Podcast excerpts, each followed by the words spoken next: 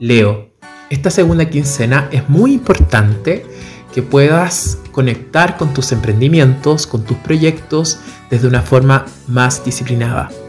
No dejes de lado aquello que tanto deseas y quieres. Dale concreción. Es muy importante también que te comuniques con tu pareja desde una forma también más transparente.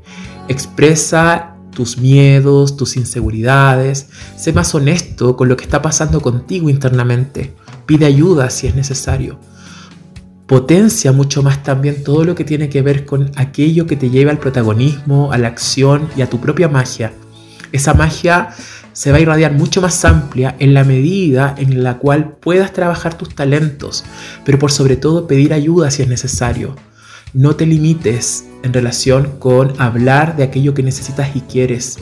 Conéctate con la contención, con el autocuidado, pero por sobre todo mira y observa que ese talento, que ese proyecto, que ese emprendimiento que tanto deseas y que tanto has anhelado por mucho tiempo, será mucho más exitoso en la medida en la cual lo puedas compartir y comentar con los que están a tu alrededor. Y si es necesario pedir ayuda, también hazlo. No te quedes con las ganas, no te quedes reprimido en relación con el no molestar.